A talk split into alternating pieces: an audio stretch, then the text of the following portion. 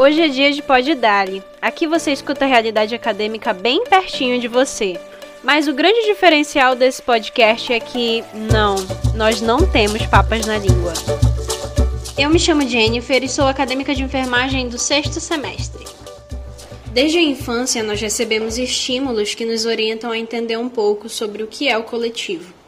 No entanto, esse é um assunto tão importante que vem sendo estudado durante anos por grandes pesquisadores e sociólogos que analisam as relações sociais. Hoje, vamos compreender um pouco mais sobre como esse assunto é imprescindível para a nossa área. Meu nome é Monique Amora, sou acadêmica de enfermagem do sexto semestre da Universidade Federal do Pará.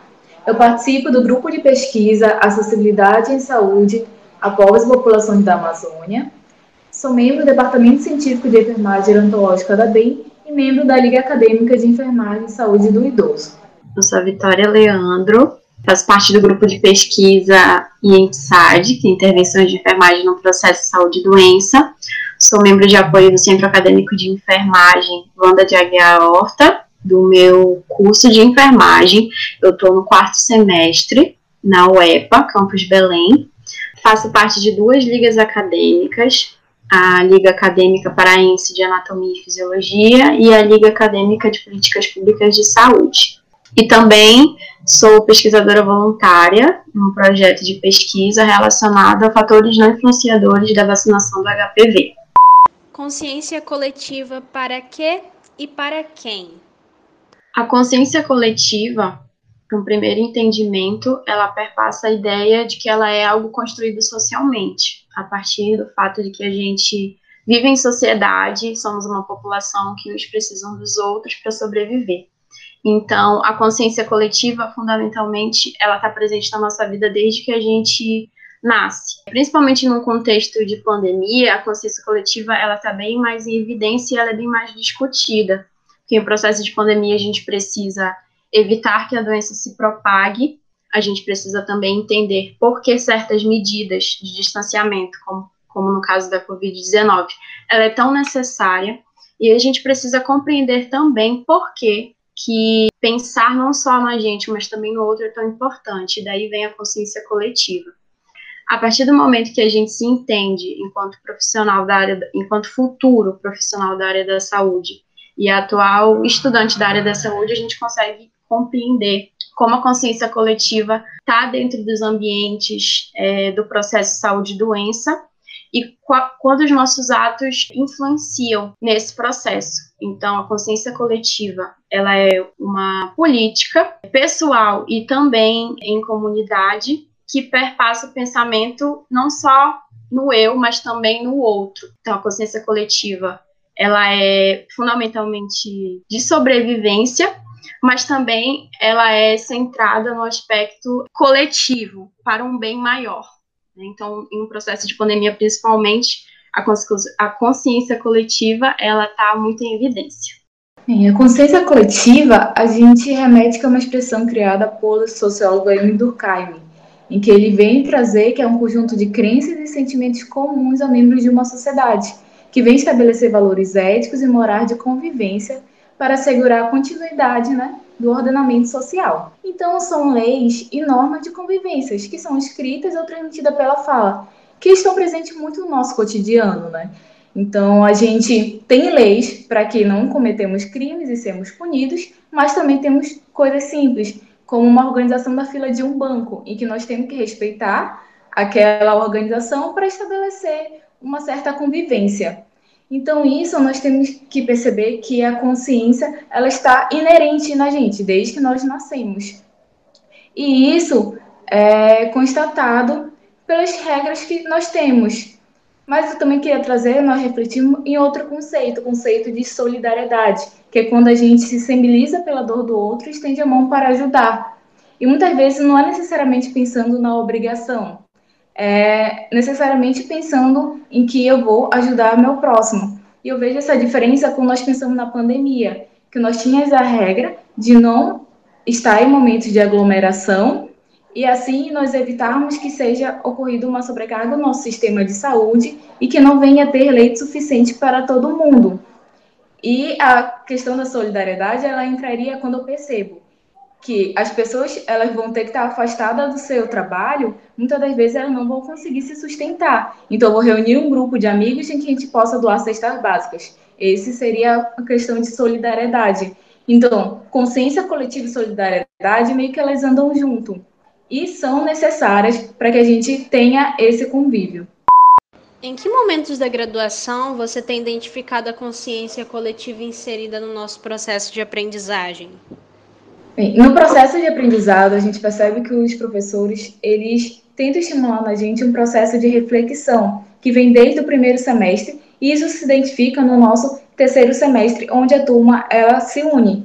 Então, nesse espaço de convivência, nós temos grupo de pessoas diferentes que vão conviver durante quatro anos. E com isso, nós precisamos manter a questão normativa, né, de manter o espaço limpo, mas isso também vem de uma consciência individual que eu começo a pensar no meu coletivo. Então, vou manter meu espaço limpo para que todo mundo possa usufruir daquele espaço. Assim como nós também temos uma consciência política, de entender que na nossa profissão nós temos que buscar melhoria de condições de trabalho, assim como nós temos também que pensar no piso salarial nacional que ainda não temos. E isso é muito desenvolvido pelos nossos professores, que fazem com que a gente sempre busque ter esse olhar mais crítico.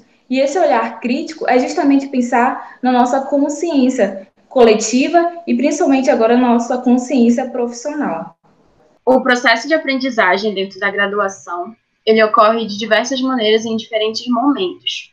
Por exemplo, quando nós iniciamos a graduação, nós pensamos de uma maneira e aprendemos de uma forma, e quando a gente se forma, o pensamento é outro, devido às modificações que a gente vai vivendo ao longo dos anos e conforme os semestres vão passando.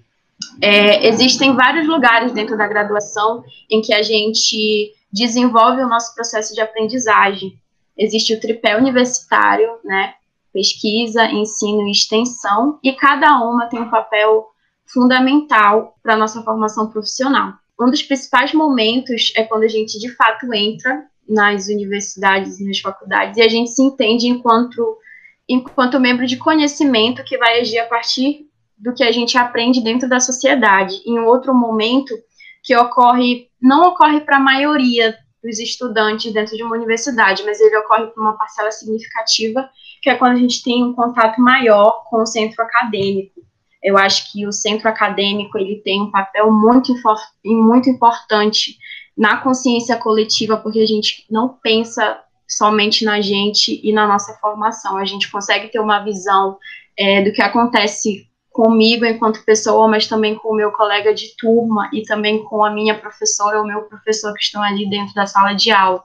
Então, para uma consciência coletiva, que parte de dentro da universidade e posteriormente e durante também a graduação, a gente consegue ter essa consciência coletiva mais ampla dentro do centro acadêmico. Então, por exemplo, na minha universidade, na UEPA, Centro Acadêmico Wanda de Aguiar Horta, ele é uma instituição fundamental dentro da UEPA a partir do momento em que a gente representa os estudantes. Quando ocorre algum problema ou quando, ou quando tem algum aluno ou aluna precisando de suporte, principalmente nesse tempo de pandemia, que o que mais surgiu foram dificuldades relacionadas ao acesso à internet, relacionados ao transporte, relacionado ao problema saúde e doença dentro da própria família, e com a própria pessoa surgiram muitas demandas é, com a classe discente da, da UEPA. E enquanto membro de apoio do centro acadêmico, eu pude perceber o quanto essa instituição é fundamental para a gente construir uma consciência coletiva e também propagar essa consciência coletiva, de forma que a gente mostra que os estudantes não estão ali sozinhos nas dificuldades, a gente pode é, ter alguma alternativa, é, arranjar soluções ou possíveis manifestações para conseguir o melhor para o processo de aprendizagem do próprio estudante. Então, conhecer de fato a realidade, tanto do aluno, do professor, é, do colega de turma, da administração da UEPA, dos funcionários é, da instituição que perpassa o grupo de trabalho da limpeza, o grupo de trabalho dos laboratórios, o grupo de trabalho daquele que é responsável pela biblioteca, a gente consegue ter uma visão bem ampla do que ocorre, é uma consciência coletiva formada dia após dia, conforme os problemas vão surgindo. Então, o processo de aprendizagem dentro da universidade ele é amplo, né? Ele não é uma coisa só, é um processo de construção, é um processo de raciocínio para achar alternativas de lidar com aqueles problemas e também é um processo de valorização, porque ao mesmo tempo em que existem dificuldades, também existem momentos muito agradáveis a respeito do autoconhecimento, daquilo que a gente se identifica enquanto profissional das áreas que a gente vai atuar, é, como a gente pode agir para modificar a sociedade. Então, até então, dentro do, do caminho acadêmico, esses dois pontos foram principais, assim, para a formação do aluno. Como eu ainda estou no quarto semestre, ainda tem seis semestres aí pela frente para eu concluir, então ainda tem muita coisa para viver, mas eu tenho certeza que cada passo é uma construção para uma consciência coletiva mais sólida. Como o cotidiano das ações e projetos da enfermagem podem interferir o contexto coletivo e transformar cenários da iniquidade social? A área da enfermagem, ela necessariamente tem a ver com intervenções e transformações da realidade. Porque a gente trabalha com pessoas que estão com, com algum aspecto da saúde precisando de intervenção. Então, quando a gente intervém e elabora os planos de cuidado, por exemplo, a gente. O nosso objetivo é transformar, né? Tanto individualmente, aquela pessoa que está sendo atendida, ou em um projeto comunitário, todo um grupo de pessoas. Então, acredito que o cotidiano das ações e os projetos de enfermagem, eles interferem muito no contexto coletivo, porque é a base da área da enfermagem.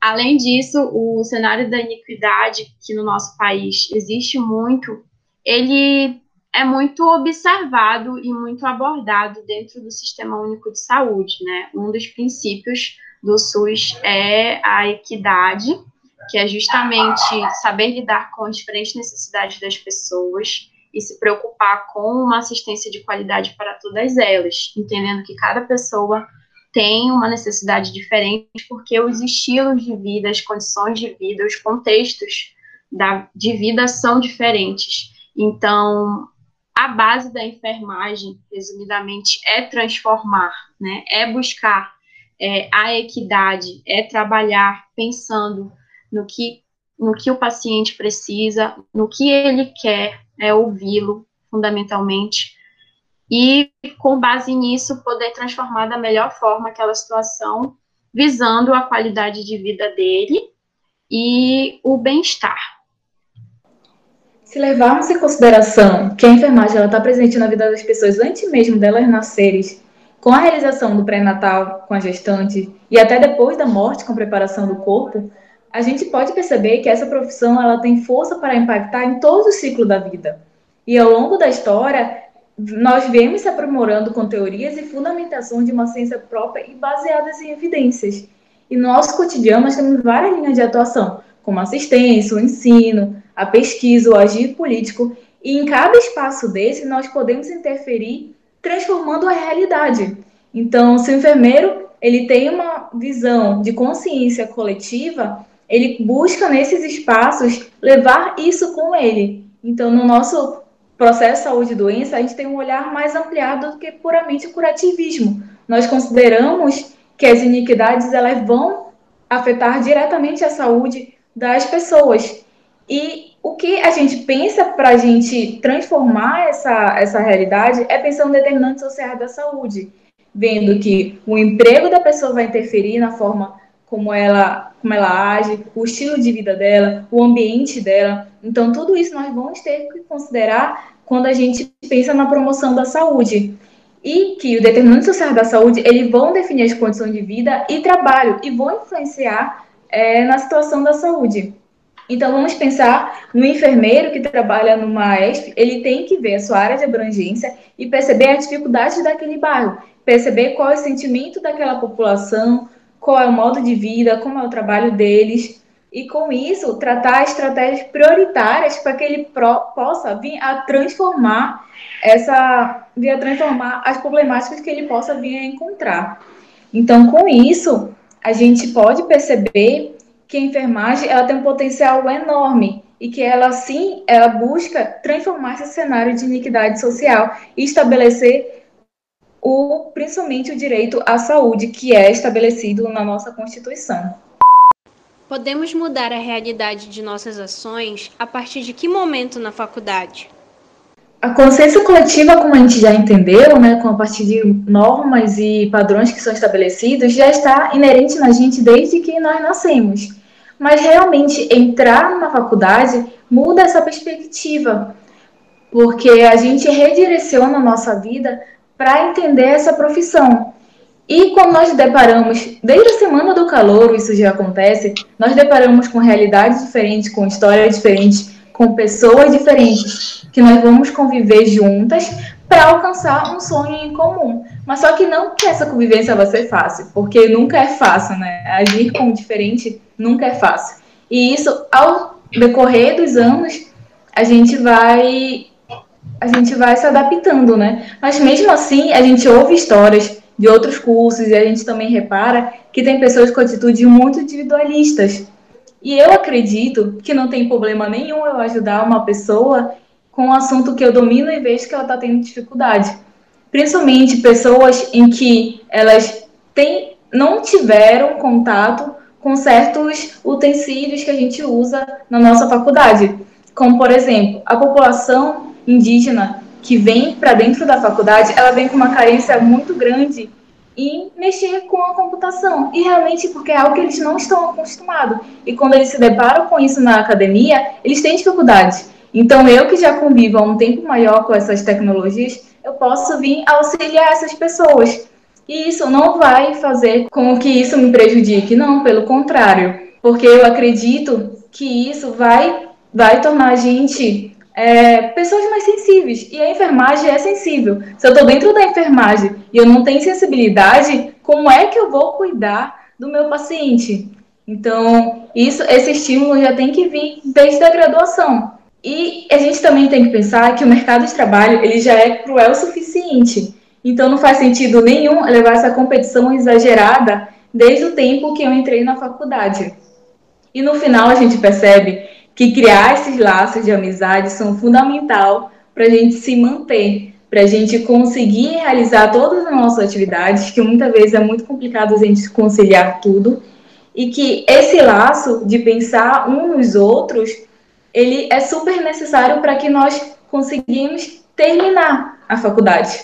E eu trago, por último, trago uma frase da, da Laia Lima, que é uma budista que ela ganhou o Prêmio Nobel da Paz, que ela diz que mantenha a mente aberta, assim como a capacidade de se preocupar com a humanidade e a consciência de fazer parte dela. É, então, nesse momento, nós temos que ver que nós fazemos parte de uma sociedade, uma sociedade que precisa que nós temos consciência, não só coletiva, mas também uma consciência ambiental e uma consciência social. E que com isso a gente possa é, nos mantermos e que eu sei que para me manter como indivíduo, eu preciso de outro indivíduo. Para que nós convivemos em sociedade, ninguém consegue viver isolado. Tanto é isso que a pandemia veio, veio mostrando isso descaradamente para a gente, que a gente não consegue ficar isolado. A gente tem necessidade, a gente está muito assim preocupado em que qual momento que nós vamos nós vamos voltar ao nosso convívio normal, sem precisar de uma máscara, sem precisar ficar preocupado se eu posso ou não abraçar as pessoas. Então a gente vê que agora é muito, está muito em evidência essa questão de que sim, eu preciso viver em sociedade. A mudança da realidade das nossas ações dentro da faculdade, ela inicia quando a gente se entende enquanto estudante de uma universidade. Então, a gente precisa compreender por, qual é o nosso papel ali, o que, que a gente está fazendo ali. Porque não adianta a gente entrar lá sem ver sentido, sem entender qual é o nosso papel, o que, que a gente precisa fazer. É, a partir desse momento, a gente consegue compreender por que, que não só a nossa realidade, como a Monique acabou de dizer, porque que não só a nossa realidade é importante, porque existem muitas outras realidades e a gente está ali na universidade justamente para entender isso. A universidade como o nome mesmo diz, ela universaliza o aprender. Então a gente ganha uma visão para além de dentro da nossa casa, para além da nossa família, depois para além da universidade, porque a gente tem contato com a população. Uma vez um professor meu, quando eu estava no segundo semestre, ele falou para a gente, a gente precisa entender que a gente está ali na universidade, a gente vai se formar não só para a gente, a gente tem que dar um retorno para a população, principalmente é, uma universidade pública, né? Que a gente não, não tem ali uma mensalidade é, para pagar, mas, mas a gente tem um dever de dar um retorno para a população, porque ela colabora com o nosso aprendizado, ela colabora com os recursos que a gente tem ali todos os dias, né? Então, a gente precisa compreender o nosso papel dentro da sociedade, porque a gente está ali dentro da universidade, porque a gente precisa dar um retorno de melhor qualidade para essa população. Desde a pessoa que está dentro da nossa casa e precisa de algum cuidado, desde a pessoa que a gente nunca viu, mas que a gente vai ter um contato com ela, e no processo de enfermagem a gente tem contato com o histórico de vida dela, a gente tem contato com o estilo de vida, com a alimentação, com as relações familiares, com o aspecto social, o aspecto espiritual, o aspecto econômico. Então, a enfermagem ela tem esse caráter de conhecer a pessoa na sua integralidade, que é um outro, um, um outro princípio e diretriz do SUS, né, que é a integralidade. E na atenção básica tem muito isso, que é entender o indivíduo como um todo, não só como uma doença ou o processo de saúde dele. A gente precisa entender ele como um todo, que ele é uma pessoa antes de chegar ali para ser atendida. Ele é uma pessoa, ele tem um histórico de vida, ele já viveu muita coisa, ele ainda vai viver e é nosso atendimento ali é o presente. E a partir dali a gente pode modificar, não a gente, talvez não seja correto dizer que é a gente que modifica, porque a gente tem que promover o autocuidado. Nosso papel ali é sensibilizá-lo, é ensinar e também aprender com ele, para que ele seja independente no seu autocuidado, mas também consiga fazer com que a gente aprenda. Então, a gente muda a realidade das nossas ações dentro da faculdade a partir do momento em que a gente se entende. Essa é a verdade, a partir do momento em que a gente compreende qual é o nosso papel ali, porque estamos ali. Eu fico muito feliz de participar, um momento muito, muito enriquecedor. Queria agradecer o convite, né? Estou aqui representando o Centro Acadêmico, Anda de Aguiar Horta, é, e a gente gostaria de agradecer o convite por esse espaço, que é muito importante. Né? Pouco se fala sobre consciência coletiva tão diretamente. A gente sabe o que é, a gente vive a consciência coletiva, é inerente ao ser humano, mas a gente discute pouco sobre ela propriamente dita, né? Então é muito importante esse espaço. Também queria parabenizar pelo projeto, que é incrível, e muito obrigada pelo convite. Também quero agradecer pelo convite do projeto, dizer que esse tema é bem desafiador, que realmente nós sabemos o que, que é isso, nós vivenciamos isso, muitas das vezes a gente faz até meio que instintivamente, né? Nós cumprimos as regras da moral estabelecida socialmente, mas sem mesmo pensar nisso. E quando a gente para pensar, a gente começa a ver que a gente poderia ajudar mais, que a gente poderia fazer um pouquinho mais. Tem até uma Teresa de Calcutá, ela fala que que é uma grande humanitária que nós tivemos, que ela diz que o que ela faz é uma gota no oceano, mas que sem essa gota o oceano seria menor. Então, acho que é isso que a gente tem que pensar todo dia, sabe? Num dia eu acordei e fui lá para a campanha de vacinação e conversei com aquele idoso. Eu parei para conversar com aquele idoso. Aquilo foi um gesto pequeno, mas se eu não fizesse aquele gesto, ele ia ficar sem aquele gesto de solidariedade naquele dia. E aí a gente pensa, a gente leva muito isso para a questão de saúde mental, né? Quantas vezes um abraço, falar com um amigo, ter um gesto de mais simpatia, ter um gesto um, com um olhar um pouco mais solidário, muda aquele dia daquela pessoa. Quem sabe muda a opinião dela de tentar mais à frente terminar com a vida dela. Então são atos pequenos, sabe? São atos assim que são pequenos, mas que no final são grandiosos. Então, pensar em, pensar em consciência coletiva, a gente deveria ter mais espaços assim, né? Então é isso, só tenho a agradecer. Obrigada.